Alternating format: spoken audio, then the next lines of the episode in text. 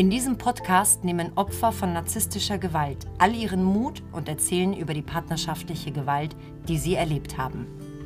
Vorab, Narzissmus ist keine Modeerscheinung oder ein plötzlich auftauchendes Phänomen. Er ist tief in unserer Gesellschaft verankert und kein individuelles Beziehungsproblem, sondern ein gesellschaftliches. Und wie narzisstische Gewalt in Beziehungen aussieht und welchem immer wiederkehrenden Muster und Verhalten diese Beziehungen unterliegen, erfahrt ihr hier.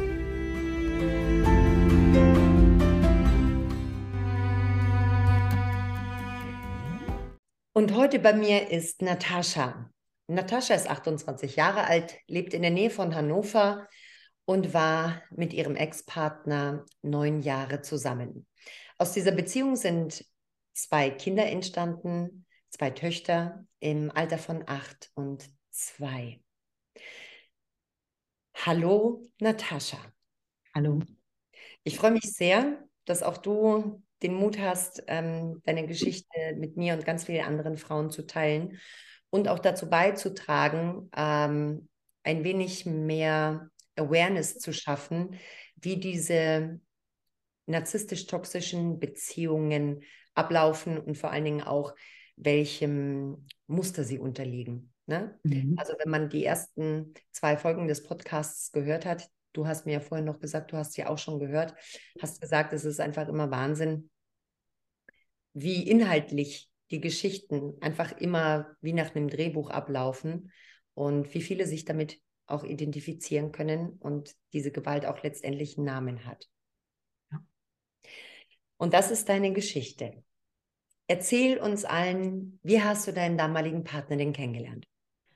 Ja, ich war damals ähm, 19 Jahre alt und habe neben meiner Ausbildung in einer Billardbar gearbeitet nachts und da kam er rein. Und wir hatten damals von unserem Chef die Anweisung, dass wir keine Telefonnummern an Kunden oder an Gäste rausgeben, einfach um uns zu schützen. Wir müssen nachts nach Hause und so weiter. Wir sollten es einfach nicht tun.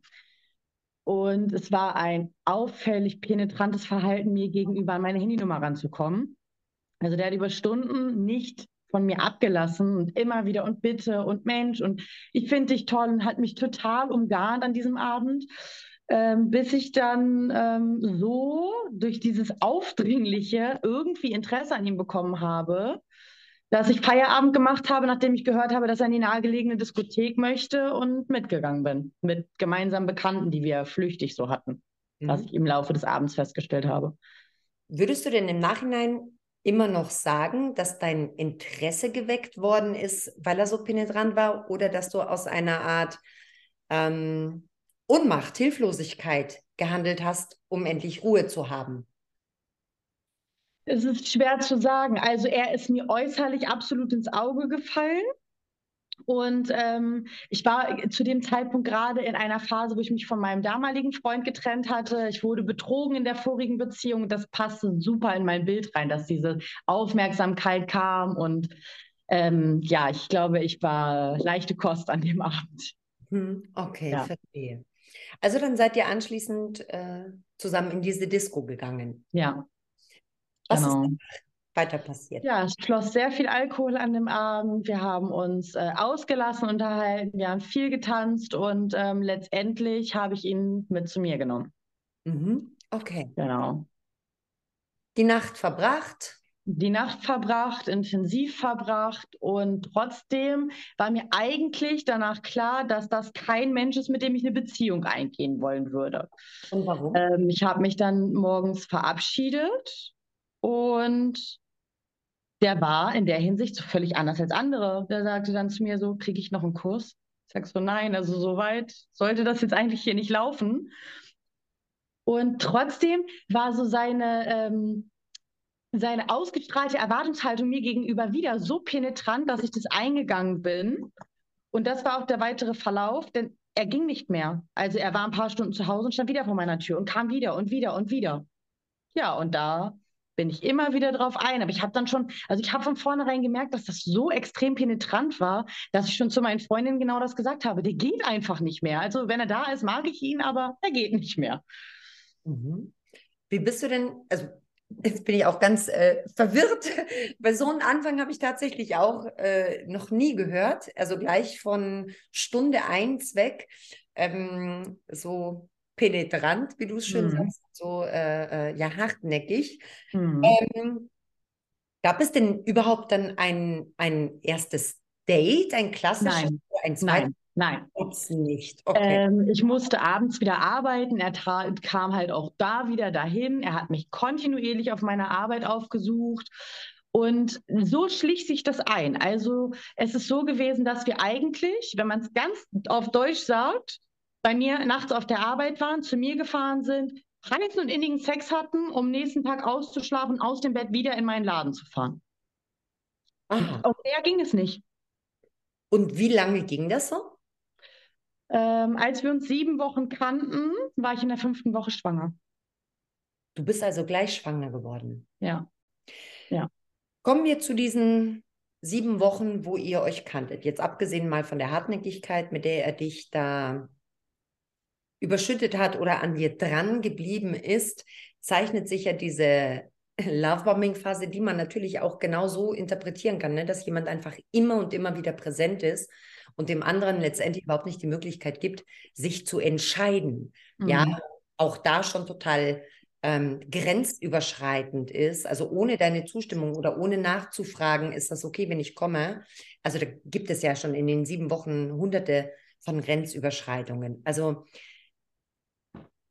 was hat dich denn so fasziniert an ihm? Also warum hast du das nicht geschafft, in Anführungszeichen, ne? Ähm, da, ja, wie soll ich das beschreiben? Ein bisschen Abstand reinzubringen, ihn, ihn dir ein bisschen vom Leib zu halten weil er hochmanipulativ war schon zu dem Zeitpunkt. Also das weiß ich heute, aber das wusste ich damals nicht. Denn immer wenn es so war, dass er gemerkt hat, dass ich Abstand nehme, hat er noch mehr Abstand von mir genommen, wenn auch nur stundenweise, weil er eigentlich ziemlich schnell gefilmt, abgefilmt hat, ähm, wie ich ticke. Und in dem Moment, wo er sich von mir entfernt hat und mir suggeriert hat, dass ich uninteressant bin, bin ich wieder eingestiegen. Mhm. Also gleich diese heiß-kalt, nee, Distanz spiel Absolut, absolut. Ja. Das führt letztendlich natürlich auch zu einer emotionalen Abhängigkeit. So entsteht auch das Trauma-Ding. Ja. Ja. Ähm, okay, dann warst du also schwanger in der fünften Woche. Wie ging es dann weiter, Natascha? Ich wollte dieses Kind auf gar keinen Fall. Ich habe ganz, ganz, ganz schlimm geweint. Ich war in Ausbildung, ich hatte eine super nächtliche Nebentätigkeit, ich hatte einen super großen Freundeskreis, ich hatte einen wunderschönen Körper.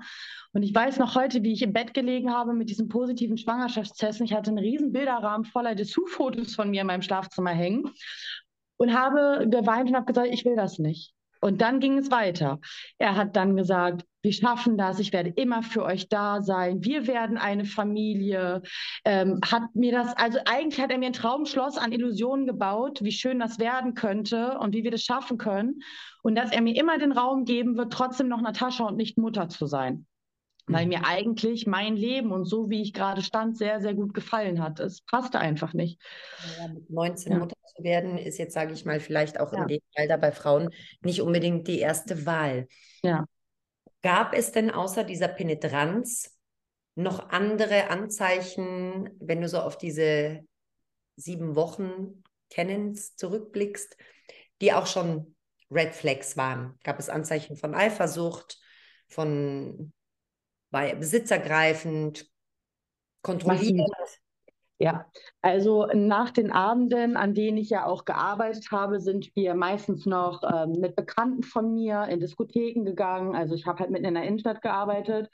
Und äh, wenn es dann so war, dass ich, wie ich schon sagte, mit diesem sehr großen Freundeskreis eben Menschen getroffen habe, preschte er immer dazwischen. Er hat sich immer markiert ähm, und hat eigentlich alles, was so wirklich für mich bedeutsam war, hat er ganz schnell aus meinem Leben geboxt.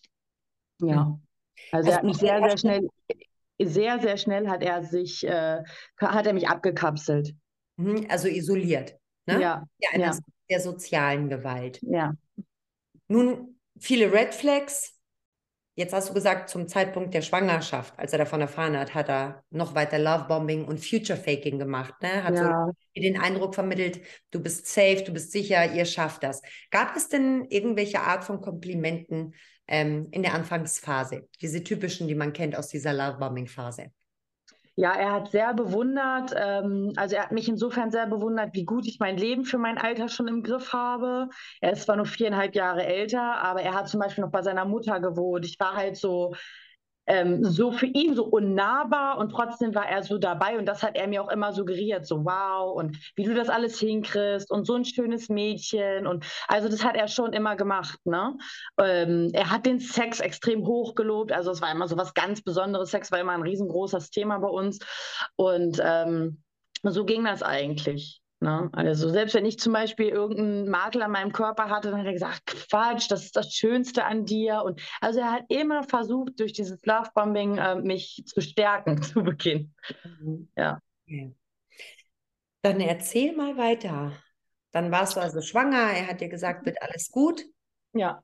Danach und in der Schwangerschaft gab es dann ähm, eigentlich so die ersten Wachrüttler bei mir, wo ich gemerkt habe, halt, hier stimmt irgendwas nicht. Wir sind dann zusammengezogen. Die ersten Vorwürfe äh, begannen. Ich war ihm nicht mehr ausreichend.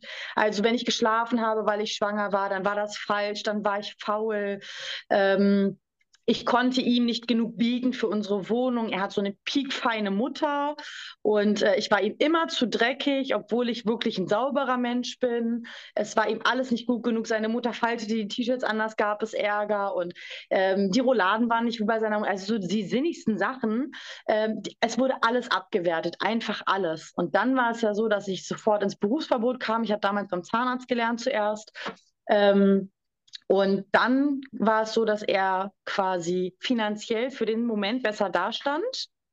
Und das war mein Untergang, weil ich nichts mehr zu sagen hatte, gar nichts. Es war immer, ich verdiene hier das Geld und du lebst auf meine Kosten, obwohl ich sein Baby im Bauch hatte, ne? Mhm. Ja. Okay. Also da kam dann schon auch weiter massiv psychische Gewalt auch. Ja, extrem, extrem. Ich hatte äh, in der Schwangerschaft sehr viele Nervenzusammenbrüche. Er hat das dann auf die Schwangerschaft geschoben. Ähm, es war aber schon so weit, dass ich Vorwehen gekriegt habe. Ich habe bitterlich geweint. Ähm, er ist teilweise körperlich gewaltsam mit mir geworden, wenn er verbal gegen mich nicht mehr ankam, weil wir intellektuell einfach auf einem anderen Level sind. Und ähm, dann ging es los, dass er mich in der Schwangerschaft gewürgt und getreten hat und ich dann weglaufen wollte. Ich war dann zwei, drei Tage bei meiner Mutter, aber ich kam immer wieder, weil sobald ich weg war, kam dieses Zurückholen und alles wird toll und alles ist lieb und Mensch, stell dich nicht so an. Ja. Ich ändere mich und wir arbeiten. Ja, ja, ja, absolut. Absolut. Mhm äh, schon wirklich sehr, sehr erstaunlich, in welchem rasanten Tempo das alles passiert ist und das in so jungen Jahren, Natascha. Ja. Nach wie viel Zeit seid ihr denn zusammengezogen? Sofort. Ich habe mit Bekanntwerden der Schwangerschaft bin ich mit ihm, äh, haben wir eine Wohnung gesucht. Ich habe meine eigene aufgelöst. Wir sind aus seinem Kinderzimmer ausgezogen und sind innerhalb von, ich sag mal, zwei, drei Monaten sind wir zusammengezogen, ja. Nun, was soll ich sagen? Jetzt sind gerade mal ein paar Wochen vergangen und wir haben körperliche Gewalt, wir haben psychische Gewalt, wir haben soziale Gewalt. Wie sieht es aus mit der finanziellen Gewalt? Hat er dir ähm, mhm. Geld vorenthalten? Hat er dir ähm, Dinge aufgezwungen im Sinne von, dass zum Beispiel die Mietverträge nur auf deinen Namen gehen oder hat dir mhm. dein Geld einbehalten? Gab es sowas? Äh, also man muss dazu sagen, er ist halt amphetaminabhängig. Das war er damals schon latent. Ähm, und er ist hochgradig spielsüchtig bedeutet, äh, dass er nach der Phase, wo er an mich drangetackert war, sich extrem von mir gelöst hat, als er wusste, die Schwanger, die kommt ja eigentlich eh nicht mehr weg, ähm, kam es dann so weit, dass ich ähm, trotz meiner kleinen Mittel, die ich hatte, aber eine sehr gut situierte Familie habe. Und wenn unser Geld dann aufgebraucht war, dann war es so, wir verlieren unsere Wohnung, die Miete ist nicht bezahlt und die zweite Miete ist auch nicht bezahlt, Natascha. Äh, ruf deine Oma an, sag, wir brauchen Geld. Die hat mir dann in der Apothekenumschau, hat die mir Tausender nacheinander geschickt, die ich alle reingeschossen habe. Das fand null Anerkennung. Also das war nie genug. Das war ja, weil ich kein Geld mehr verdiene, weil ich ja jetzt mit meinem Hintern zu Hause sitze und ähm, das hätte ich mir alles mal vorher überlegen sollen. Und ähm, nachdem aber das Kind dann geboren war, habe ich äh, sehr schnell noch eine zweite Ausbildung gemacht und war dann im öffentlichen Dienst tätig und habe ab dem Moment mehr Geld verdient als er. Mhm. Und das du war noch fataler. Du bist Sozialpädagogin. Ja. Genau. Genau. Ja. ja. Habe ich noch in Erinnerung von unserem Vorgespräch. Genau. Hast du mehr verdient? Und äh, das hast du wahrscheinlich büßen müssen. Sehr. Es ist so gewesen, dass ähm, ich zum Beispiel gar keine Anerkennung mehr bekommen habe, sei es ein Blümchen oder sonst irgendwas. Aber er hatte an mich immer die massivste Erwartungshaltung. Es hat dann begonnen, dass ich alles bezahlt habe, von seinem Schlüpfer über Hose, über Socke. Das war selbstverständlich. Urlaube habe ich bezahlt. Ähm, alles, was er verbockt hat, wenn er mit meiner EC-Karte in die Spielothek gefahren ist, mein Konto war leer. Ich musste alles, alles, alles büßen, weil ich mehr Geld verdient habe, ja. Mhm. Ja. Wie war das mit dem Kind damals, mit deiner Tochter? Mhm. Was für ein Vater war er? Ein ganz schlechter Vater. Äh, gar kein Vater. Schlecht würde ich nicht mal sagen, aber gar kein Vater. Ähm, mit dem Moment, wo das Kind geboren war, ähm, habe ich mir damals eingebildet, ich hätte postpartale Depression. Die hatte ich nicht. Ich hatte einfach die massivste Überforderung, weil ich keine Hilfe hatte.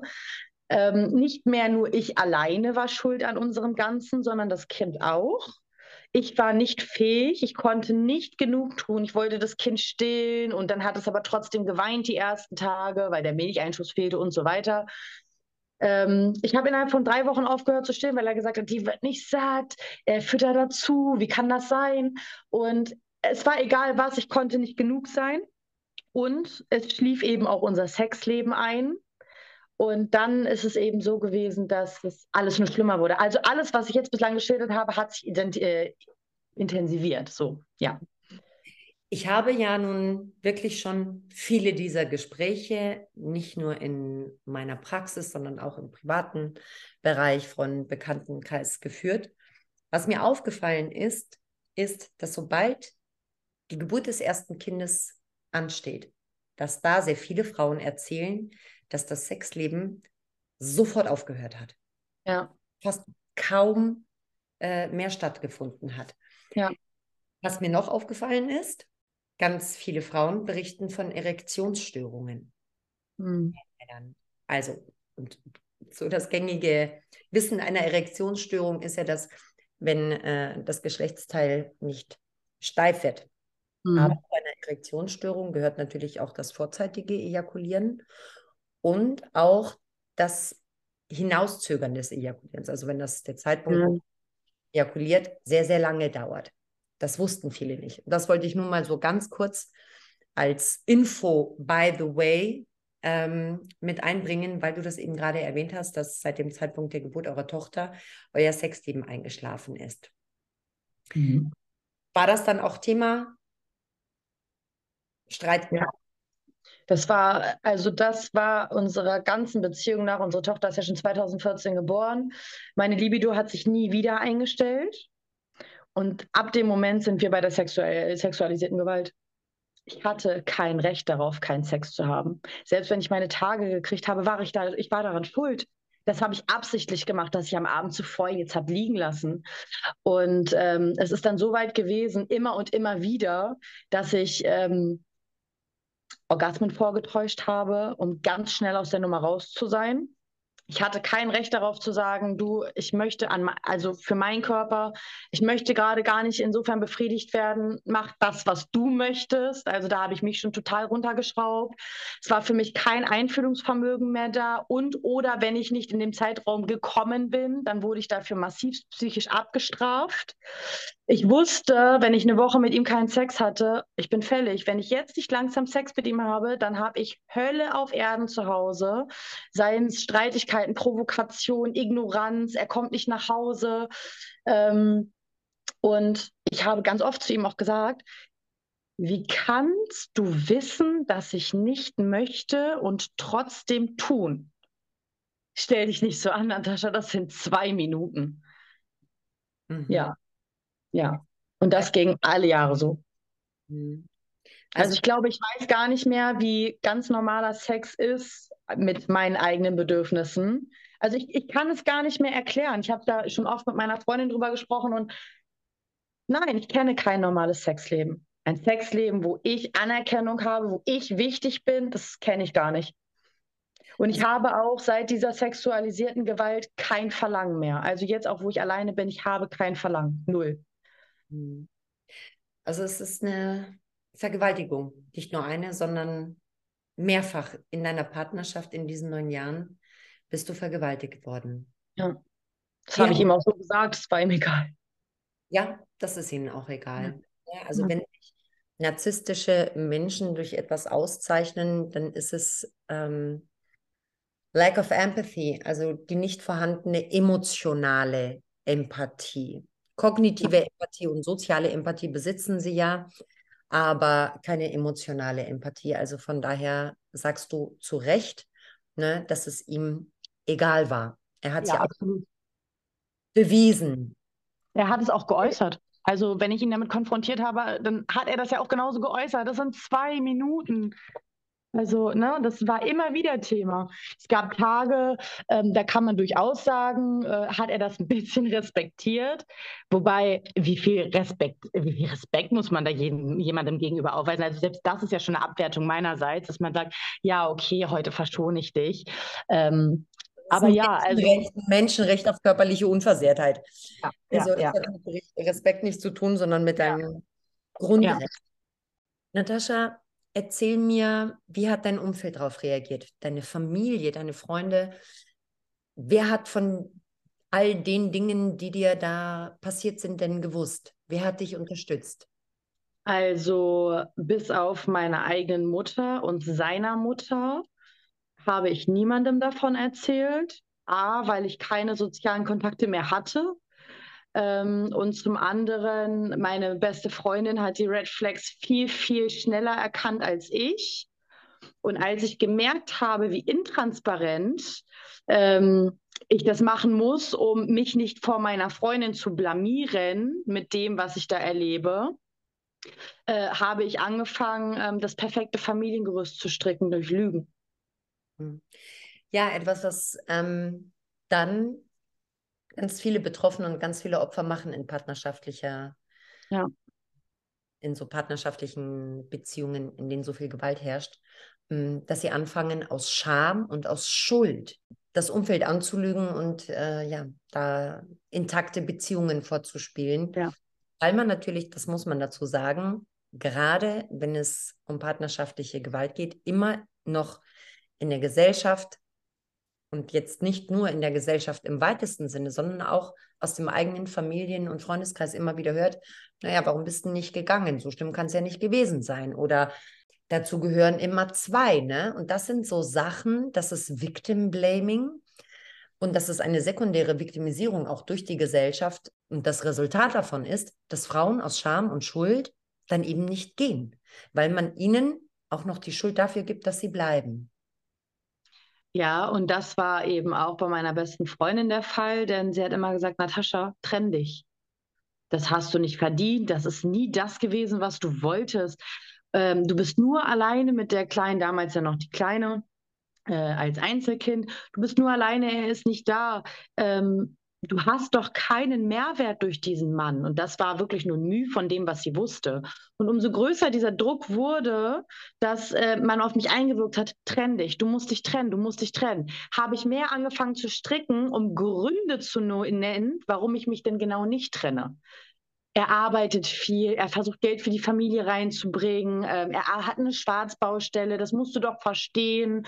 Ähm, deswegen bin ich jetzt hier gerade alleine in, in, diesem Freizeitpark, deswegen komme ich alleine. Oder wir waren alle zum Grillen angemeldet und oder eingeladen und er ähm, lag nach seinem Drogen, Alkoholrausch den ganzen Tag im Bett und ich habe ihn nicht wach gekriegt. Im Gegenteil, wenn ich ihn wecken wollte, worum er mich am Vorabend noch bat, wurde ich massivst und wirklich schlimmstens durchbeleidigt. Also habe ich damit irgendwann aufgehört und habe lieber mir in der Zeit Gedanken darüber gemacht, was erzähle ich denn jetzt den Leuten? So, und habe ihn immer in Schutz genommen. Und wenn ich heute mit meiner Freundin darüber spreche, sagt sie, Natascha, sag mal, denkst du wirklich, dass wir das nicht, also dass wir das nicht gemerkt haben, was da läuft?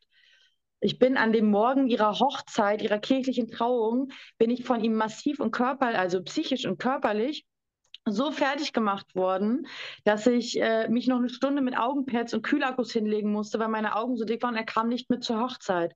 Ich habe erzählt, er ist bei der Schwarzbaustelle die Leiter runtergefallen, hat sich das Bein verstaucht. Er kann leider nicht. Und auf Toilette dieser Hochzeit saß ich und habe bitterlich geweint, weil ich die einzige Frau war, die alleine war, obwohl ich einen Partner hatte. Hm. Naja, man muss letztendlich sagen, du hattest keinen Partner, sondern da ganz klar jemanden, der dich misshandelt und der dir Gewalt antut. Ne? Also genauso ja. wie er kein Vater ist äh, oder diesen Namen nicht verdient, genauso wenig verdient er natürlich auch den Namen äh, oder die Bezeichnung Partner. Jetzt sind es neun Jahre. Du bist erst seit fünf Monaten getrennt. Ja. Es kam auch noch ein zweites Kind. Ja. Eine zweite Tochter. Die ist ja. heute zwei Jahre alt. Genau. Was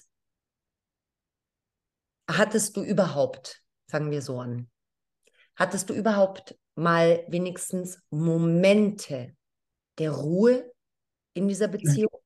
Nein. Nein, ich musste sein ganzes Leben organisieren, also jede Rechnung bezahlen, jede Bewerbung schreiben, weil er ständig aus seinen Firmen rausflog. Ich hatte immer mich darum zu kümmern, dass für ihn alles gut ist. Und wenn er um 23 Uhr nach Hause kam, dann wollte der kein aufgewärmtes Essen, sondern er wollte, dass ich frisch koche. Für ihn, das habe ich selbstverständlich getan, wenn auch unter Protest. Also ich war immer eine Frau, die das sehr unter Protest alles gemacht hat, aber dennoch, es hat ihn also auch nicht gestört, dass ich geschimpft habe. Aber ähm, das Kind ist entstanden nach einem Trennungsversuch. Ja. Wie viele Trennungsversuche hat es denn gegeben in diesen neun Jahren? Drei Stück in den letzten vier Jahren, fast fünf Jahren. Mhm. Okay. Und die zweite Tochter ist ein, ja, ist entstanden nach der letzten Trennung? Nee, nach der ersten 2018 in 19, ja. Also im Jahresübergang etwa, kurz danach. Hm. Was ist kurz vor der ersten Trennung passiert, dass du diesen Schritt erstmalig gewagt hast? Ich habe das erste Mal visuell gesehen, dass in meinem Haushalt Drogen sind. Er war ganz, ganz viel weg. Er hat ganz viel Party gemacht, was er in der ganzen Anfangszeit unserer Beziehung total geleugnet hat. Also alles, wofür er sich verkauft hatte, war er nicht mehr. Und dann ging es los, dass er äh, total wesensverändert war. Also der kam morgens um elf nach Hause, völlig mit riesigen tellergroßen Augen und einer Tüte Brötchen in der Hand, währenddessen ich schon mit dem Kind alleine schlief und morgens wach wurde. Äh, ja, es wäre länger gewesen. Er war halt auf einer Elektroparty, da ist das so. Und wenn ich dann aber gemotzt habe, dann wurde ich schlimmstens durchbeleidigt, geschubst, alles vor meiner Tochter. Er hat sich in Räumen eingeschlossen. Er hat mich den ganzen Tag zum Beispiel nicht mehr und die Kleine ins Wohnzimmer gelassen, weil er dann da seinen Rausch ausgeschlafen hat. Und wenn ich dann gesagt habe, du nimmst Drogen, irgendwas stimmt hier nicht, dann hat er mich für psychisch krank erklärt. Ich muss eingewiesen werden. Mit mir geht's durch. Und dann begann es, dass ich ähm, so, so Plastiktüten gefunden habe in seinen Jacken mit blauem Pulver drin. Und dann habe ich gesagt, das sind doch Drogen, was ich hier mitgewaschen habe oder was ist das? Und dann hat er zu mir gesagt, Natascha, ich bin Elektriker. Aus dem, aus dem Stehgreif. Das ist Schnurpulver. Da muss man eine Schnur reinstecken und dann schlipst man die an die Wand und da schlitzt und stemmt man dann. Und damit, Christina, bin ich losgegangen. Erstmal. Und es wurde immer schlimmer, er wurde immer aggressiver, er wurde immer geheimnisvoller. Und eines Tages, währenddessen er auch wieder aus der Diskothek kam und schlief, wollte meine Tochter ein Eis.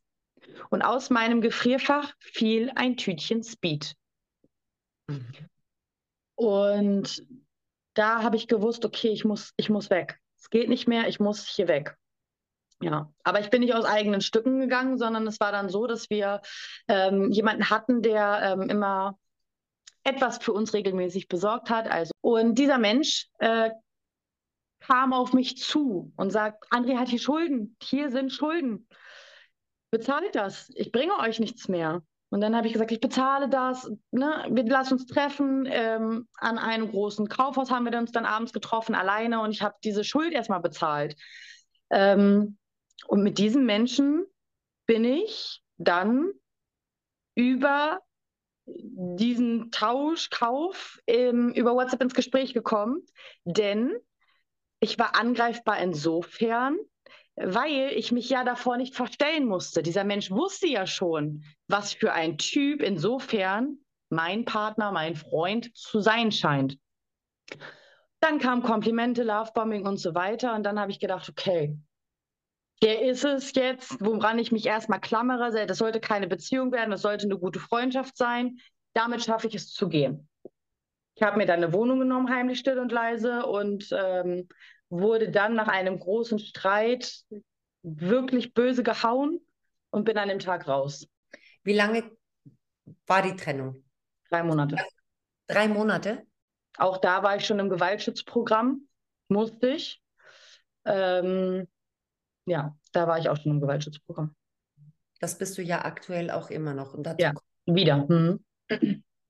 Dazu kommen wir auch gleich. Ähm, die letzte Trennung. Also du bist wieder zurückgegangen. Es ist nichts Ungewöhnliches. Es ist auch sehr typisch für diese, für diese narzisstisch-toxischen Beziehungen, ja. Ähm, das einfach so on-off immer wieder passiert, ja. ja. Wenn man so die letzte Kraft hat oder ein äußerer Faktor dazu kommt, ne, sei es ein anderer Mann, eine andere Frau, Familienmitglieder, was auch immer, ja, eine Nachbarin, ein Nachbar, der einen rettet, aus dieser Beziehung äh, auszusteigen, ist die Gefahr leider immer wieder sehr, sehr groß aufgrund des, des Abhängigkeitsverhältnisses, dieser Sucht ja. nach dem Täter, ähm, dass man wieder zurückgeht. Jetzt hast du es aber Gott sei Dank bei der dritten Trennung geschafft. Ja.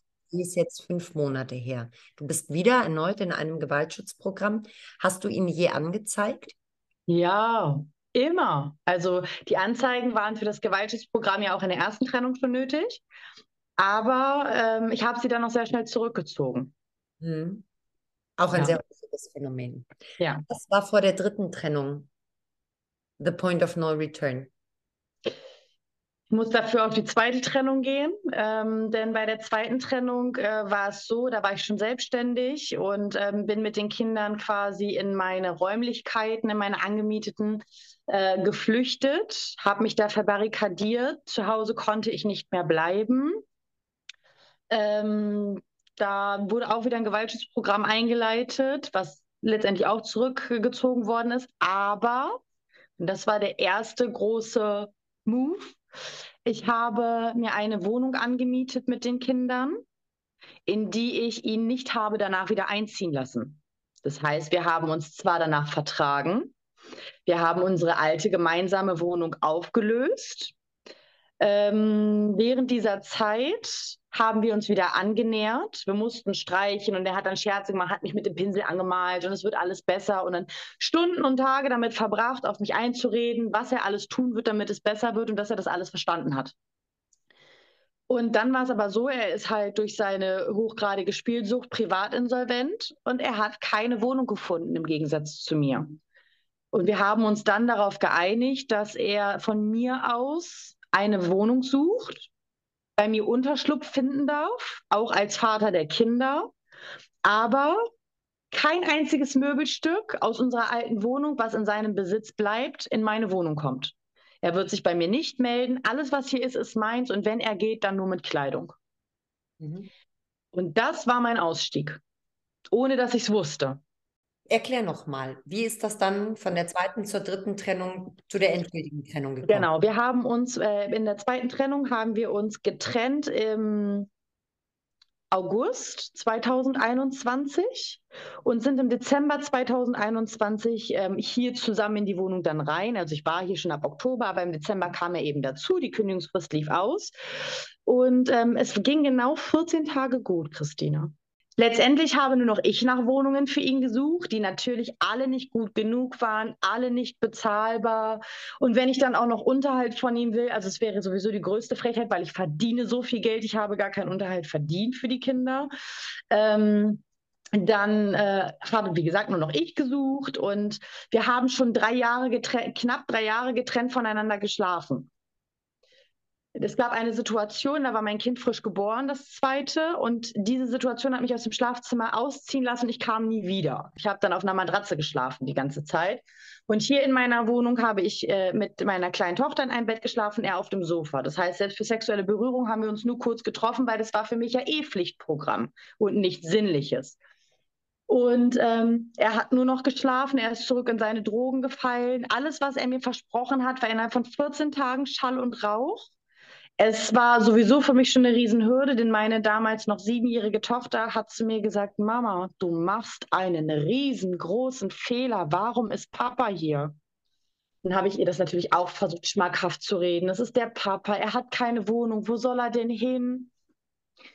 Ja, aber ich habe äh, eben dann auch immer wieder ihm deutlich gemacht, dass das hier mein Ort ist und das hier ist meine Wohnung. Und wenn das nicht läuft und das hier nicht besser wird, es ist fünf vor zwölf, dann muss er gehen.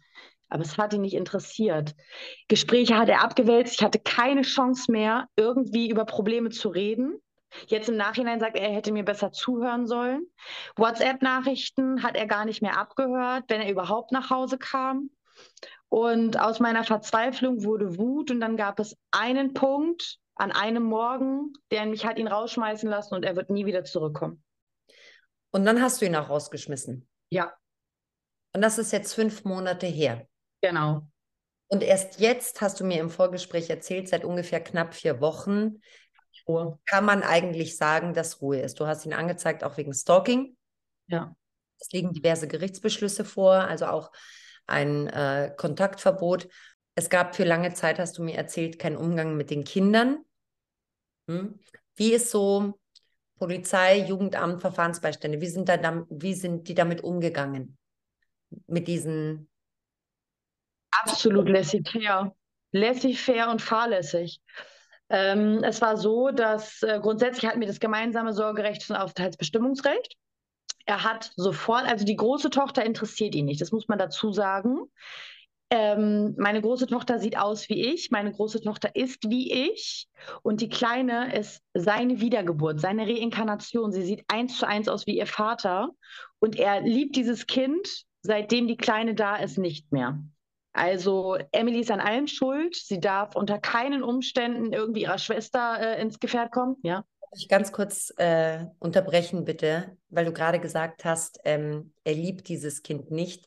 Er liebt niemanden. Er liebt auch ja. nicht die kleine. Aber das, was er vorher suggeriert hat, dem ersten Kind gegenüber, also selbst meine Tochter merkt, dass ähm, seitdem die Kleine da ist, sie keine Schnitte mehr hat. Ne? Mhm. Also noch weniger als ich sie hatte. Noch weniger. Ne? Ja. Diese ähm, Gewalt an der Mutter, und das muss man klarstellen, das habe ich auch in meiner ersten Folge schon gesagt. Wir haben ein massives Problem mit institutioneller Gewalt. Also das heißt, mit einem erneuten, ähm, ja, Frauen in dieser Situation werden nochmal zum Opfer gemacht. Also das Opfer wird zum zweiten Mal zum Opfer von institutioneller Gewalt, weil in Jugendämtern, bei Verfahrensbeiständen, Richterinnen, Anwältinnen das Wissen fehlt, was Gewalt alles ist, wo Gewalt ja. anfängt, welche Formen der Gewalt es gibt und dass Gewalt an der Mutter immer Gewalt an den Kindern ist und dass man ja. den, die Kinder retraumatisiert, wenn man sie zu solchen Vätern, in manchen Fällen auch zu solchen Müttern zurückschickt. Ja, ich weiß. Ähm, ich weiß nicht, inwiefern das den Rahmen jetzt sprengen würde. Wir hatten ja vor vier Wochen einen großen Polizeieinsatz, auch schon, äh, mir, mir, wurde im Eilverfahren das Aufenthaltsbestimmungsrecht übertragen. Er hat zu Beginn der Trennung mir die Kleine äh, während meiner Arbeitszeit vom Spielplatz weggeholt. Sie wurde per Gerichtsvollzieher und einem Mannschaftswagen voller Polizei im Eilverfahren äh, rausgeholt bei ihm nach, ich glaube, fünf Tagen. Und ähm, ohne Wechselwäsche, ohne Nuki in einer Gartenlaube hat sie gewohnt, weil er keine Wohnung hatte mit meinem Rausschmiss. Und, und entschuldige, und das Jugendamt, hast du mir im Vorgespräch gesagt, will weiterhin Umgang zum musste, Vater für die Kinder. Christina, ich musste die ganze Zeit Umgänge herstellen. Es, war, es gab keine Aussetzung bis Mitte Oktober. Also den ganzen Juli, den ganzen August, den ganzen September und Oktober gab es keine Aussetzung. Im Gegenteil.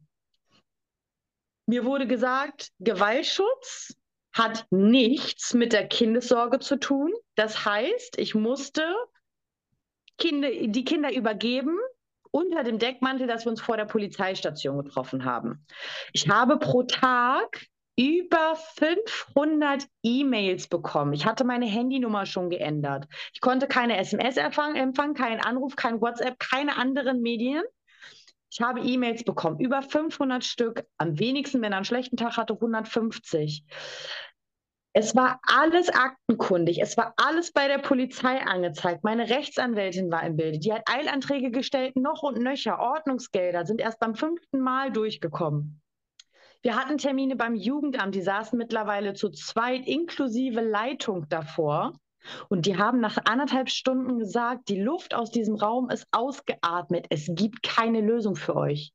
Meine Anwältin ist vier Jahre vor der Rente. Sie hat gesagt, sie hatte einen so schlimmen Fall der psychischen Gewalt in 30 Jahren noch nie. Mhm. Gab es Dienstaufsichtsbeschwerden gegen das Jugendamt? Nein. Äh, Nein, ich habe überall, überall habe ich äh, kundgetan, dass die Frau vom Jugendamt mich nicht ernst nimmt, dass die Frau im Jugendamt die Situation völlig verkennt. Welches Jugendamt ist das? Hildesheim. In Hildesheim, das Jugendamt. Ja. Mhm. Genau. Ähm, die Frau selber, und das, das kann natürlich immer sein, man bildet sich aus und man mag durchaus kompetent sein. Sie hatte selber keine Kinder. Sie ist fast so jung wie ich. Und ähm, sie hatte aber selber Angst vor ihm. Also wir hatten schon ein Gespräch und zu Corona-Zwecken oder zu Corona-Zeiten hat sie das Fenster zum Lüften sehr weit aufgemacht im Erdgeschoss. Und er ist aus Wut vor ihr aus dem Fenster rausgeklettert und wieder reingeklettert, als er empfunden hat, dass das Gespräch so weitergeht. Er hat halt die Fresse und all diese Dinge vor ihr in diesem Mediationsgespräch gesagt und sie hat nicht eingegriffen. Wir haben hier Gesprächsregeln. Das war's. Ich wurde nicht geschützt. Ich war dem Ganzen ausgeliefert. Im Gegenteil, es wurde mir noch unterstellt, dass ich dem Vater die Kinder vorenthalten möchte. Ja, der Klassiker auch. Hochstrittige Eltern nannten die das, hochstrittige Eltern. Die wenigsten erkennen, dass das kein Problem von Kommunikation ist, sondern von Machtgefälle und Missbrauch und Gewalt. Ja. Istanbuler Konvention, Artikel 31, ähm, Gewalt an der Mutter ist immer auch Gewalt an dem Kind und die Kinderrechte, der Kinderschutz geht vor dem Umgangsrecht. Jetzt ist es wirklich eine heftige Geschichte, wirklich, also wirklich Wahnsinn. Ich habe zwischenzeitlich, glaube ich, wirklich kurz Schleudertrauma vom Kopfschütteln bekommen. Mm. Diese Beziehungen machen ganz viel mit einem. Du hast vorhin schon erwähnt, dass sie dir deine Lust und deine Libido nie wiederhergestellt haben, um intim zu werden. Ja. Mit welchen körperlichen und psychischen Folgen hattest du noch zu kämpfen oder hast du auch noch zu kämpfen? Ich bin ja noch mittendrin mhm. und äh, kann immer nur wieder sagen, dass ich das niemals schaffen würde ohne dieses ganze Rückgrat, weil ich äh, immer noch ganz oft in diese ähm, Mitleidsschiene verfalle. Also ich habe immer noch äh, Schuldzuweisungen mir selbst gegenüber. Ich suche immer noch ähm, nach der Schuld auf meiner Seite. Aber ich erde mich mittlerweile auch sehr. Ich äh, beschäftige mich sehr, sehr, sehr, sehr, sehr viel mit dem Thema Narzissmus. Und dadurch, dass er, und ich glaube, das kann ich aus Überzeugung sagen, ein Narzisst auf jeder Ebene, wie sie im Buche steht, ist, finde ich meine Geschichte ja auch in allem wieder. Selbst wenn ich dich jetzt auf äh, Social Media sehe, alles, was du da sagst, trifft ja auf mich zu. Und dementsprechend weiß ich immer wieder, dass ich nicht schuld bin. Aber ich bin sehr unruhig. Ich hatte extreme Panikattacken während der Trennungsphase. Ähm, ich habe ganz schlimme Hautreizungen, also die sieht man nicht, aber ich jucke mich die ganze Nacht im Hals-Schulterbereich zu Tode. Also meine Haut kommt einfach nicht zur Ruhe. Man sieht nichts. Es wird nicht mal rot oder irgendwas. Ich bin den ganzen Tag unruhig. Und ähm, sobald ich Kontaktpunkte habe, träume ich ganz massiv. Und ich habe unfassbare Angst und ich kann es mir bei bestem Willen nicht vorstellen, mich jemals wieder zu binden. Mhm. Also wenn mir heute jemand sagt, du wirst irgendwann jemanden finden, vielleicht möchtest du mit dem noch mal ein Haus kaufen, um Gottes Willen, ich würde mich nie wieder vertraglich mit irgendjemandem binden, der mir schaden könnte, weil er ein Mann ist. Das sind aktuell noch so meine Gedankengänge. Und ich lerne ja durchaus immer mal so flüchtig Menschen kennen oder über eine Freundin davon, einen Kumpel. Sobald das nur so ist, dass ich merke, der ist nett zu mir, blocke ich ab, möchte nichts mehr mit zu tun haben. Möchte ganz alleine sein. Möchte mich mit keinem Mann unterhalten, ich möchte keine Freundschaften pflegen, ich igel mich total ein und ich lebe nur für meine Kinder und für das Verfahren. Und so wie es scheint, wird es wahrscheinlich äh, auch noch eine ganze Zeit lang dauern, bis dieser Prozess auch abgeschlossen ist. Ja. Jetzt ist es, wie du schon erwähnt hast, ähm, erst fünf Monate her. Wenn du Frauen, die da draußen mithören, etwas mitgeben könntest, was sie stärkt vielleicht auch oder worauf sie ganz besonders aufpassen sollen, die aus der Erfahrung, die du gemacht hast, nicht nur bei der Trennung, sondern vielleicht auch mit diesen ganzen Institutionen. Gibt es etwas, was du ihnen gerne sagen würdest? Ja, dass man sich unter gar keinen Umständen einschüchtern lassen soll. Ähm, man also ich habe alles angenommen. Ich habe das Frauenhaus aufgesucht, die Präventionsstelle für Frauen in häuslicher Gewalt. Ich habe den Weißen Ring kontaktiert, habe da Gespräche geführt, habe dadurch auch Handreichungen gekriegt, welche Anwälte in, meiner, in meinem Umkreis kompetent sind. Und ähm, ich habe mir ein so starkes institutionelles Umfeld aufgebaut dadurch, dass ich Kraft gewonnen habe. Und ganz, ganz, ganz wichtig ist der Nullkontakt. Ja, das ist das jedes Mal. Das ist eigentlich das A und O. Also was schwierig. Du hast keine Chance, da rauszukommen, wenn kein Nullkontakt herrscht. Was sich schwierig gestaltet, sobald natürlich gemeinsame Kinder da sind, dann muss man es zumindest aufs Minimum Kontakt. Genau. Ne? Also äh, ich hatte das auch. Ich habe ja wirklich, wie ich vorhin schon erwähnt habe, teilweise 300 Nachrichten gekriegt. Ähm, dabei standhaft zu halten war eine oder standhaft zu sein war eine Riesenhürde. Aber man muss wirklich lernen. Ich habe das nur mit meiner Anwältin gelernt, weil bei mir war das E-Mail kam rein, Screenshot an meine Anwältin, was antworte ich? Ich habe durch diese Zeit in den Monaten gelernt zu filtern nämlich Schuldzuweisung weg, äh, Vorwürfe weg, ähm, alles was, also das so rauszufiltern, wo ist der Fokus? Der Fokus ist das Kind. Ist diese Frage jetzt von Bedeutung, weil Umgänge finden gerade nicht statt? Ist es nicht, bleibt unbeantwortet.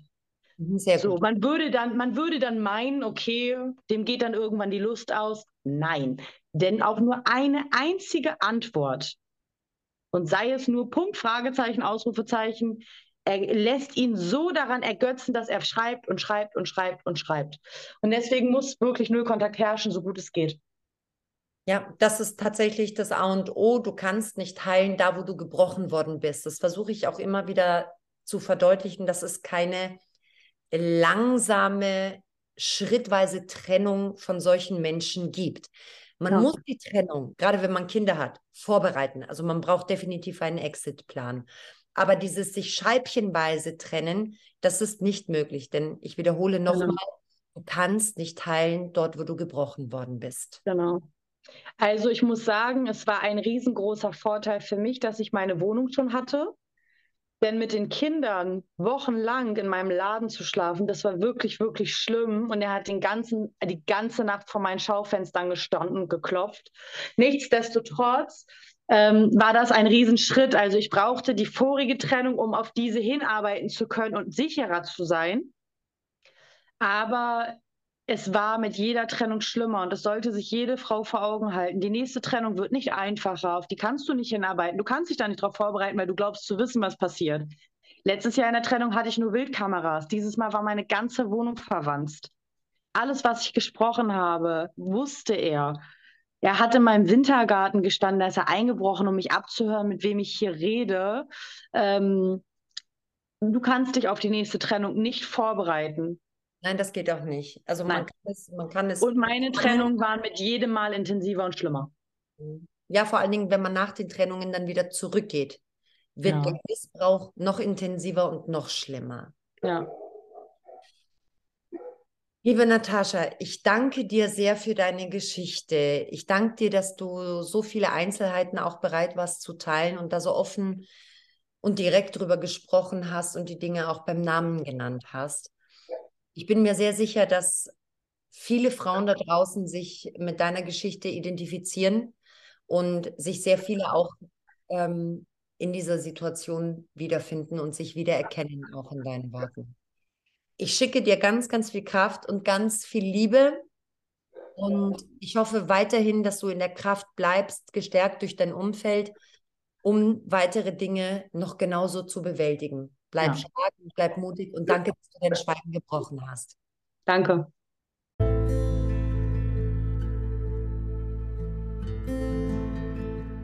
Bleibt mutig, bleibt stark und brecht das Schweigen.